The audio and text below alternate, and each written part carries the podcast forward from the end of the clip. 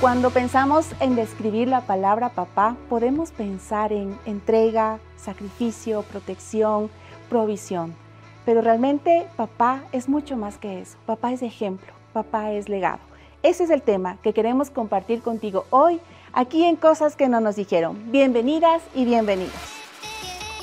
Esto es Cosas que no nos dijeron. Felices que estamos en este nuevo capítulo de Cosas que no nos dijeron. Un invitado muy especial, honradas de este invitado, Totalmente. Carito. Él es Mauricio Patiño Bustos. De cariño le decimos Mauri Mauro. Señor Mauro, no, no es Hermano Mauri. Mauri, qué gusto Muchas tenerte gracias. en este nuevo capítulo y realmente creo que tú reflejas del tema que vamos a hablar hoy. Así es que gracias por aceptar la invitación. Bueno, eso espero, eh, Caro Ibero o Carito Iberito, como les decimos también cariñosamente a ti que nos ves. Qué lindo poder, y es un placer para mí poder participar, porque siempre las sigo, siempre las veo en cosas que no nos dijeron y ahora estoy aquí de este lado, así es que gracias por invitarme. No, el honor es nuestro porque podemos conversar y conocer de tu faceta como papá. Justamente queremos conversar sobre el legado, el ejemplo, modelo de papá. Conocer a Mauri en esta faceta. Exacto, y no nos dijeron que también como esposas podemos aprender eh, de cómo ayudar a nuestro esposo a que pueda ser un buen papá, ¿no? Creo que es importante entender que el trabajo es en equipo, Mauri. Totalmente, ese equipo y yo recuerdo hace algún tiempo leí un libro de Kerry Casey, un escritor norteamericano de enfoque a la familia, ¿Ya? y él hablaba en términos de un entrenador y de un equipo, una familia como un equipo. Los miembros de la familia son un equipo que se entrena, que practica, que tiene sus reglas propias y que contribuyen al equipo. Entonces lo que tú has dicho es cierto, ¿no? Es todo un entrenamiento en equipo. Así es, y podemos aprender de todo eh, estos momentos en los que vemos al esposo o a ti, Mauri, en tu caso, desarrollarse como papá. Es todo un reto, es toda una un cúmulo de experiencias. Claro, yo para ahí poder quiero hacer. saber cuándo ya tu esposa Tati, tu bella esposa Tati dijo, estoy embarazada. ¿Qué sentiste? Como Condorito, plop. Tienes dos hijos, ¿verdad? Eh, sí, tenemos dos hijos, André de 11 años y Carla de 8 años. La verdad que si yo hablo de retos de paternidad, tengo que hablar de retos de, de esposo. Mm. Porque yo me casé ya siendo madurito. No les voy a decir de qué Ni edad. se le nota, no, No, le parece veinteañero. Pero yo permanecí solo durante mucho tiempo. Mm. Entonces, cuando nos casamos y ya, bueno, ya fuimos a vivir al apartamento donde yo vivía solo, muy ordenadito todo, etcétera. Y resulta que la primera semana estaba yo en la habitación y Tati en la cocina y yo escucho un plash. Y digo, Ay, señor. Y cuando voy a la cocina se había roto, se le había caído de las manos la jarra del café que yo todo el tiempo la conservé. Guau. Y yo Casi digo, "Oh". sagrada. oh, oh, esto va a ser más complicado de lo que esperaba. Entonces el primer reto que yo afronté Wow. es salir de mi soledad, de mi zona de confort Wow. y aceptar que otra persona estaba a mi lado. Y no fue fácil, Brito y Carito, no fue fácil. Tuve que amoldar mi carácter, el Señor me ayudó, me está ayudando, me está transformando, pero no fue fácil. Y después cuando vinieron los niños, pues con mucha más razón, ¿no? Claro. Yo acostumbrado a la quietud de la casa para leer, El para orden. pintar, el orden, eso se acabó. El silencio. Sí, el Se acabó. silencio, exacto. Tú eres bastante eh, creativo, pero también tienes tu espacio, te gusta el, Claro. el silencio, ¿no? Cuando empezamos a hacer bulla por ahí, por ahí, ya como que el Mauri cierra la puerta de la. Aquí van a salir los trapitos Ay, sucios. no, en buen plan, en buen plan, todo lindo. Pero claro, cambia este proceso y, y a veces no nos damos cuenta, como dice el Mauri, Sí. que empieza el proceso de paternidad y de maternidad en nuestro caso cuando empezamos a ser esposas, en el caso de que cuando somos esposas, ¿no? Así es. Y cuando llegan las noticias de vas a ser papá. Sí, qué increíble, ¿no? Fue un, un shock para mí, no lo tomé mm, muy bien al O sea, principio. fue la sorpresa. Fue una sorpresa que Claro. duró mucho tiempo y yo debo ser muy honesto con ustedes porque a mí me hubiera gustado ayudarle más a mi esposa, Mm. a Tati, haberle contribuido más. Pensaba más en mi descanso porque siempre he madrugado al trabajo y yo pude haberle ayudado más y eso es un, reproche que de pronto llevo todavía. Mm, wow. Ella desempeñó su trabajo muy bien, su amorosa eh, forma de cuidar a los bebés.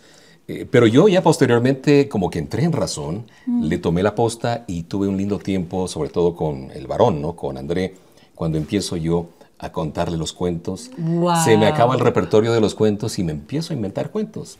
Ah, no, Estaba el soldadito de chocolate, la abeja melífera, el arbolito solitario, que de pronto los puedo patentar, ¿no? Como Oh, cuentos. ya. A él le gustaba Patiño mucho, sí, Ah. oír los cuentos y se dormía tranquilito ahí en la cuna. Le lavaba los dientes y empecé a tener una actividad muy, muy, muy bonita con el niño. A Con la nena no me he involucrado tanto, le estoy debiendo una cuota de unirme más a ella, sintonizarme más, pero de todas maneras llevamos una linda relación con ella. Así es que son procesos, ¿no? Oye, mira lo De que... acuerdo a la edad. eh, a veces eh, quizás los hombres asimilan de manera diferente y nosotras las mujeres es como que queremos obligarles, ¿no? Ya, pero ya eres el papá, haz algo. Pero llega un momento que hay como un punto de quiebre, Mauri. ¿Cuál fue Sí. ese punto de quiebre para decir, ok, en este trabajo en equipo, yo soy papá, me involucro? ¿Qué crees que marcó la diferencia para decir, ok, me involucro más con mis hijos? Bueno, yo creo que algo que marcó nuestra vida fue cuando nuestro varón se enfermó. Eh, se enfermó de manera tal que incluso había un componente espiritual dentro de lo que- de lo que le pasó a André. Y fue cuando el Señor nos habló tanto a mamá como a papá, en este caso. Y yo dije, tengo que tomar esto en serio. O sea, la cosa no es para estar eh, como antes. Como de ya tengo una obligación, tengo que involucrarme más en la vida de mis hijos. Y empecé yo a cuestionarme como padre. Eh, y sobre todo en el tiempo de la pandemia, creo que se abrió una gran posibilidad. Y Yo les cuento, Carito y Berito, que en la pandemia yo no perdí el tiempo. Eché mano de las herramientas que había en casa y me puse a construir juguetes para ellos. Entonces, lo primero que, que construí, hiciste? verás, construí primero eh, en el jardín de casa, lo corté muy bien con unos tubos que nos sobraron de unas cortinas, hice unas canchas de fútbol. Ay, qué Los- los lindo. arcos. Los arcos, exactamente. Y compré una malla de esas que utilizan para las frutas, de esa malla, y le hice las mallas. Y ¡Qué empezamos a jugar. Empezamos a jugar con mi hijo. Luego les construí un juego de rana, que aquí de pronto tú lo conoces, el sapo. Ah, ya, que ya. uno lanza unas arandelas. Claro. ¿sí? Ajá. Eh, ese lo construí con la ranita abierta a la boca. Mi, abo- eh, mi abuelo, el abuelo de ellos, es decir, el papá de, de- de mi esposa, mi suegro, tenía un- una caja llena de filminas, pero no había proyector. Entonces Ya. dije, ¿por qué no hacer un proyector? Guau. Con unos lentes eh, de madera, empezamos a ver, y estas filminas son historias bíblicas. Entonces eh, veíamos las historias bíblicas y después los desafíos. Les digo, ustedes tienen que construir sus propias eh, historias. Wow. Y ellos empezaron en papel transparente a hacer sus historias. Y luego construí, bueno, ¿qué no construí? Un futbolín de clavos también, unas repisas para los peluches de Carla, un poco de cosas que se me ocurrieron ahí para creatividad. hacer. Creo no que perdí el tiempo. has usado este recurso de la creatividad Sí. para conectar con tus hijos, que es Ajá. algo que, eh, lo que tú decías, Berito, a, a los padres eh, les cuesta un poquito más eh, conectar con los hijos. Yo recuerdo que, que mi esposo justo también en, la, en el tiempo de la pandemia, eh, él también por su trabajo estaba más ausente de casa y llegaba a las noches y eran los cuentos y Claro. todo, pero en el tiempo de la pandemia se puso a arre- hacer arreglos en la casa. Y, y a los niños eh, los puso de, de sus ayudantes, iban por arriba, para abajo y juntos y les enseñaba y cuando se golpeaban con el martillo pues él estaba, él estaba, yo me quedé de... eh, la parte de Espectadora atrás, casi. de espectadora mirando todo y, y qué importante es cumplir nosotras con ese rol de no estar, ay, pero mira cómo lo hiciste, pero no, debiste haberle dejado caer, no debiste haberle golpeado, sino más bien me quedé en la parte de acá, como tú dices, Berito, de espectadora, para que puedan crear este vínculo, Mm. esta conexión de papá e hijos. Sabes que me encanta lo que dicen porque también creo que creemos las mujeres, no sé, Mauricio, si tú estás de acuerdo, pero como que les va a fluir a los papás o a los esposos de este, este rol de papá. Mm. En mi caso, eh, yo recuerdo que ya me quedé embarazada y yo, ¿qué vamos a hacer? Después, yo estaba embarazada, pues mi esposo era como, sí, pero, o sea, ¿cómo me afectan? Estaba como en shock, creo. El punto cuando yo vi un cambio, un primer cambio en él, fue cuando en el eco escuchó los latidos del corazón Mm. de nuestra primera nena. Ahí yo le vi como, oh, esto es cierto. en serio soy papá. Y otra cosa Sí. que, que en mi caso era como, siempre me dijeron, trata de involucrar a tu esposo en muchas de las actividades, entonces que le bañara. Entonces los baños eran de papá. Yo, Claro. hasta luego, no sé, si se me resbala, Es no, a mí no, tome usted. Empezó a bañarles. Qué lindo. Y otra cosa que me gustó también, eh, el poder motivarles, es, es que él ore y, lea la Biblia con los hijos en la noche. Y sabes, algo que a mí me impacta, ya están grandes mis hijos y es, papi, ya estoy lista, papi, ya estoy listo. Y él tiene que ir al cuarto y orar y leer la Biblia con ellos. Estupendo. Ajá, entonces, pero cada uno tiene un proceso, creo. Y, y, a mí lo que me impacta, Mauri, es cómo tomaste tan en serio. Quizás un momento de crisis es necesario para, para cambiar ciertas actitudes. O sea, y tú batiste el récord, hiciste un montón de juguetes para tus hijos. O sea, a mí me encanta ver ese corazón de padre que en realidad lo termina forjando Dios mismo, Mauri. Totalmente, y no solo quedó ahí en la parte, digamos, eh, lúdica, sino que la parte de la fe. Después de este proceso de la enfermedad de André, que gracias a Dios se recuperó, eh, tomamos la decisión de hacer un devocional diario por las mm, noches. Qué lindo. Son creo que cuatro o cinco años ininterrumpidos de este lindo tiempo que tenemos con el Señor. Han ido creciendo los niños, conociendo al Señor, a Jesús como su amigo, como una persona cercana, no un ser etéreo que está por allá entre las nubes. Y ellos mismos escogen a veces el versículo. Entonces hoy vamos a, tener en cuenta este versículo del Antiguo o del Nuevo Testamento, lo que ellos hayan escogido, mm. lo explican y eventualmente yo eh, me he dado la tarea de hacer voces, ¿no? Que así habla Moisés o que así Tan talentoso aquí nuestro. ¿Cómo es la voz de Moisés? Podría ser un Moisés un poco quizás ya mayor. Ajá. Eh, decir, por ejemplo, eh, ustedes han desobedecido las órdenes del Señor y por eso yo voy a quebrar estas tablas de la ley ahora mismo. Bravo, bravo, qué genial. Por decir algo. Poniendo atención a la historia. A la historia. Uno que se va a olvidar así las historias, Carito. Y ellos muy atentos, pendientes de lo que tú les cuentas. Y la mamá hace su tanto, por supuesto, ¿no? Ella tiene un carácter mucho más dócil, amoroso, más tranquila. Ella es la que de alguna manera es la pacificadora cuando hay desencuentros. Berito, Carito, yo he tenido grandes aciertos, pero también tremendos errores a la crianza de mis hijos. Recientemente tuvimos una situación de una eh, prueba de salud y yo les decía a mis hijos, ¿ustedes han visto a papá llorar alguna vez? Y ellos decían, creo que no, no lo hemos visto, pues ahora me van a ver llorar. Y solo el recordar casi se me aguan los ojos porque fue un tiempo de llorar, de pedir mm. perdón, de decirle, Tati, yo te he fallado, no te he valorado como mujer, como esposa. Niños, perdónenme porque yo he sido brusco, he sido eh, torpe al, reprenderlos injustamente y he tenido que pedirles perdón. Ha sido doloroso y, saber que ellos con ese cariño, con ese amor, te abrazan y dicen, sí, papá, yo te perdono.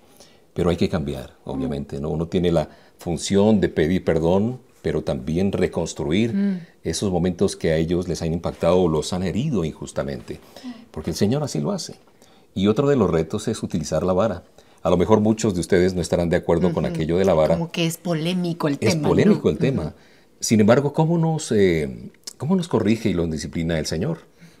Con la prueba. Y la prueba no es fácil, es severa, duele, es como un castigo prácticamente que uno después lo entiende.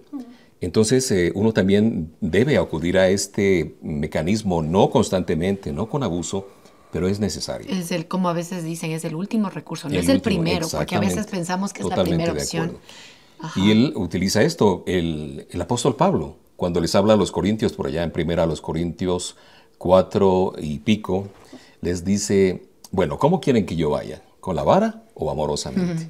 Entonces la vara ha sido mm, producto de, de, polémica, pero también muy necesaria, y como decía el doctor... Eh, eh a ver si me acuerdo, eh, yo eh, oí una conferencia que hacía uno de los, eh, ya se me olvidó en este, en este momento, el de Gracia a vosotros, John MacArthur, perdón, y él decía que es necesario infligir un castigo, pero que sea rápido, no que de pronto lo tengas al niño sin televisión una semana o un mes. Que no funciona ese tipo de cosas. Al fin y al cabo, si tú le dices, bueno, te voy a quitar el celular por cinco días o la televisión por 15 días, el niño sabrá que en 15 días va otra vez a estar al frente de la tele. ¿Cómo ha restituido? No ha restituido. Entonces la idea de él, de John MacArthur, decía, tiene que restituir lo que ha perdido. Si por su desorden no cumplió con sus tareas, tiene que ahora ser ordenado.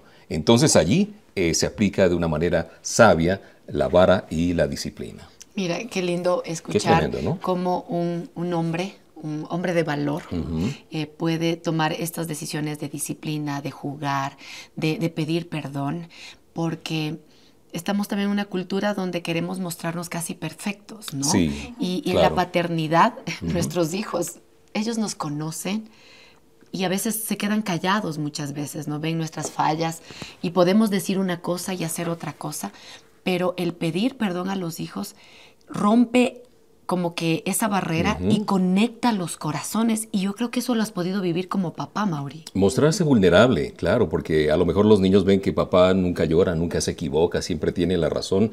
Y cuando nos equivocamos o me he equivocado, ha sido duro. O sea, reconocer y decirles, me, me equivoqué, perdónenme. Y, y como dice el libro de Proverbios, ¿no es cierto? 24.3, que con la sabiduría se edifica la casa, con el conocimiento se edifica la casa. Entonces, si no tenemos sabiduría como humanos, que es típico, pedirle al Señor, porque Él ha dicho que nos dará cierto. en abundancia. Entonces, de esa manera se edifica la casa. Y es increíble cómo eh, la enseñanza de papá queda para siempre en el corazón. Sí. Justamente la honestidad. Cuando mencionabas esto, Mauri, yo recordaba a mi papá. Una de las cosas que yo admiro de mi papá es su, honest- su honestidad. Qué lindo. Cuando ha sido, eh, se, se ha encontrado en situaciones muy complicadas, su vulnerabilidad ha sido una de las cosas que a mí me, me ha marcado el corazón. Y, y hace entender que nos- las mujeres podemos tener esta figura del hombre, un hombre fuerte, que no se equivoca o que si se equivoca tiene que salir como sea, pero cuando los vemos vulnerables y recibimos la enseñanza con su ejemplo, es un gran legado que nos dejan, de poder nosotros a- a valorarlos y admirarlos. Y, y, sabes, yo pienso en todos estos estudios y en estos libros de muchos consejeros. En los que dicen cuán importante es el rol de papá, la presencia de papá, tanto para una niña como para un niño. Correcto. ¿Por qué? Porque forjan su masculinidad en el niño y su feminidad o fem- femineidad también en la niña. Y a veces como mamás queremos que estar presentes nosotras, pero ¿cómo marca el cuidado de un caballero como papá en una niña para que cuando crezca busque a alguien parecido a su papá. Y lo mismo en el niño, ¿no? Re- y recuerdo como el libro de cómo criar hijos varones. Ajá, Decía como el, el hijo empieza a ver a papá como su héroe y quiere, héroe y quiere replicar muchas cosas y a veces las mamás dicen no tengas celos de tu, de tu esposo mejor da gracias que tu hijo quiera parecerse a papá entonces son desafío. desafíos ahora muchas mujeres dirán verás Mauri lindo todo lo que me cuentas, pero con mi, pa- mi esposo yo brego mucho, ¿no? es difícil. ¿Cómo podemos animar a una esposa? ¿Cómo podríamos darle algunos consejos o pautas para poder motivar a ese esposo que quizás está desconectado, está lejano y, y- y dices, yo no sé cómo motivar a mi esposo a conectarse con mis hijos? Yo creo que la, la esposa es clave en el asunto de la crianza, como decía al principio, un equipo. Ella es la que sostiene, la que reivindica al hombre como varón, no lo descalifica, porque generalmente, claro, cuando yo he cometido muchos errores y como ya se ha conversado en otros eh, tiempos de cosas que no nos dijeron, pues hay cosas que uno no entiende, es- ese metalenguaje medio raro que tienen ustedes de las mamás, que no podemos entenderlas. Sí, ok. Y no, no debemos entenderlas, sino amarlas. Denos los tips. Entonces yo honestamente a veces me he sentido como, como estúpido, perdonen la expresión, porque digo, pero claro, yo debía haber hecho esto. Y mi esposa con amor me dice, pero mira esto, aquello, que debiste haber preguntado esto, no debiste haber comprado ello. Entonces yo digo, pues, o sea, yo no soy capaz de, de hacerlo bien. Y eso me frustra muchísimo. Y a veces me, me enojo. Y ella me dice, no, yo no quiero ah, hacerte quedar mal o en ridículo, sino que quiero animarte a que otra vez pienses mejor. Tomes en cuenta estos detalles. Exacto. Entonces yo creo que eh, el amoroso, eh, la forma de reconvenir amorosamente de una esposa es, es necesario, ¿no? Para que uno entienda y dice, bueno, mi esposa me está ayudando para que yo sea diferente, para que pueda captar y hacer las cosas mejor. Entonces no tengan miedo en hablar, en conversar, eh, no quizás con indirectas, con sarcasmo, con ironía, ¿no? De ninguna manera, sino en amor. Esa es la forma Wow, como nosotros eso me pegó. entendemos, Validar. ¿no? Me pegó porque Validar, tuvimos una sí. situación con mi esposo hace poco y, y desde mi perspectiva era Sí. como obvio. A veces las, las mujeres decimos, pero es obvio. Y mi esposo dice, perdóname mi amor, pero no es obvio para mí. Exacto. Y, y me siento como inútil, ya tomé una decisión incorrecta. Y a veces uno como que quiere ahí Eso estar mismo. picando, picando. O sea, es como, respire, cálmese y decir, ok, siempre creo que en el hombre, Mauri, hay ese deseo de, de hacer bien las cosas. Por supuesto. Y, y tal vez la manera como Dios le creó al hombre tiene una, una visión distinta a la nuestra. Y ahí es donde debemos entrar de una manera también sabia para decirles a los esposos cómo también ser buenos esposos y buenos padres. Por supuesto. Y otro reto que implica ahí, que entraña el ser papá y esposo, es la coherencia. Yo recuerdo unos memes así medio simpáticos de unas viñetas. Eh, aparecía en, la primera una viuda con su hijo adolescente que estaban al lado del féretro del esposo que había fallecido y desfilaban frente al féretro diversos personajes, ¿no? El jefe decía, buen trabajador que fue Raúl, digamos. Raúl, un gran trabajador. Pasaba una secretaria y decía, ay, qué lindo jefe. No se repite él siempre con sus detalles, con su, en fin, poco de cosas. Y la esposa se iba poniendo cada vez más eh, inquieta. ¿Ya? Y se acerca al oído al, al adolescente y le dice, hijo, asómese a ver si el que está ahí es su papá o es otro. Entonces, oh, la coherencia ¿no? es, importante y es difícil.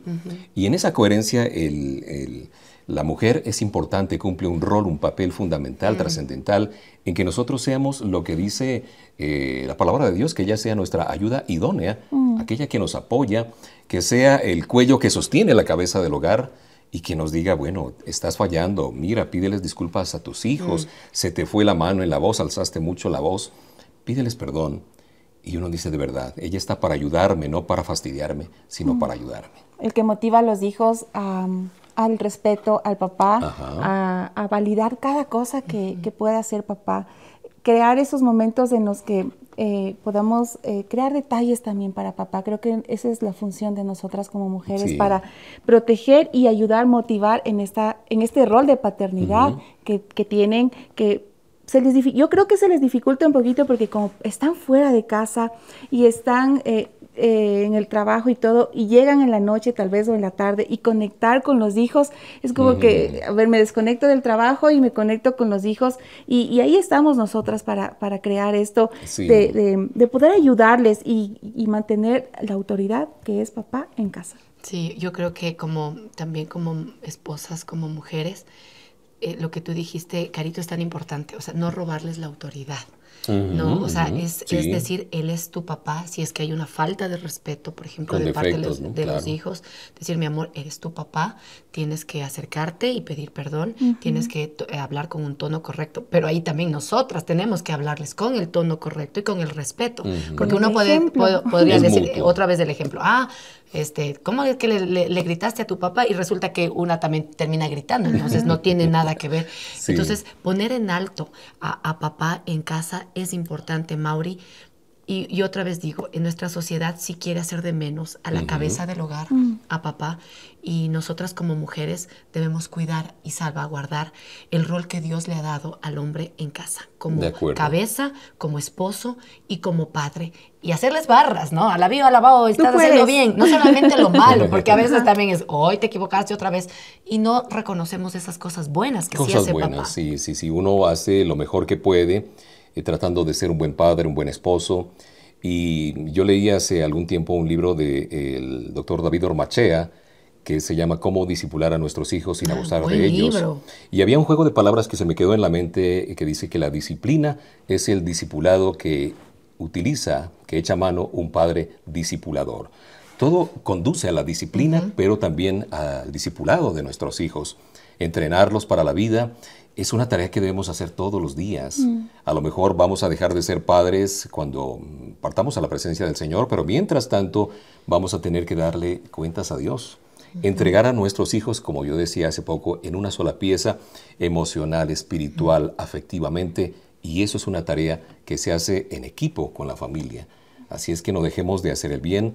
Y a los hijos, por supuesto, también eh, que ellos entiendan ese mandato que está en Éxodo 20 y que se repite en Efesios 6, que es un mandato con promesa, mm. que honren a papá y a mamá y todo les irá bien y tendrán larga vida sobre la tierra. Pero también a nosotros allá en Efesios nos dice que no hagamos enojar a nuestros hijos, que no seamos injustos, de modo que es de parte y parte este trabajo tan hermoso que nos ha delegado Dios.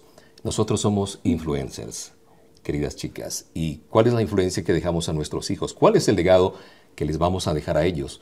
Simplemente la plata, el buen nombre, el buen apellido, una buena casa, mm. plata para su universidad en el banco es un legado espiritual lo más valioso, que ellos teman al Señor y puedan llegar a la presencia de Él cuando nos encontremos allá en esa morada.